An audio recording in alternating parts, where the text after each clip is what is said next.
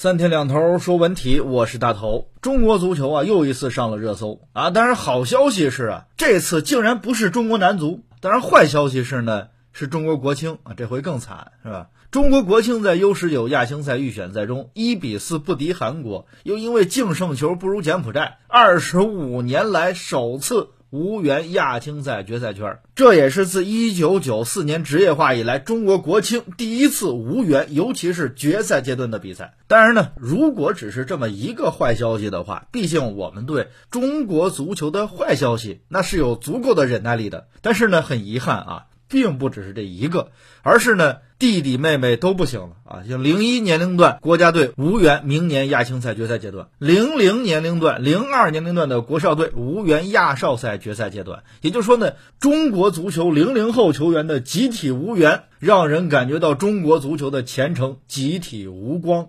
你别说冲击世界杯了，连冲出亚洲都难。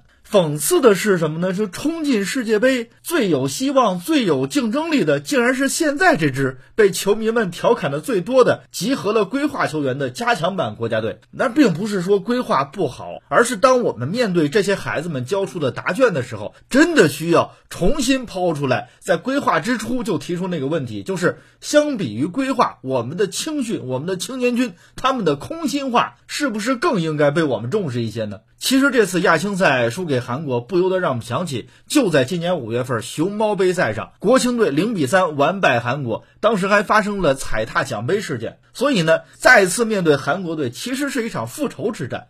于是呢，这支 U 十九国青也进行了大范围的调整，几乎换了一半球员，终于从原来那支关系户队变成了这个年龄段最强的球员。然后主教练也变成了程耀东，在他的带领下，球员的体能有明显的提升。但是足球它显然不是只靠体能就能取胜的，所以这次的失败呢，我们已经找不到什么借口来掩盖青年军实力不行这个事实了。程耀东本人也说呀，说球员们尽力了，输的原因就是硬实力不够。其实我们可以再往深了看，为什么实力不够？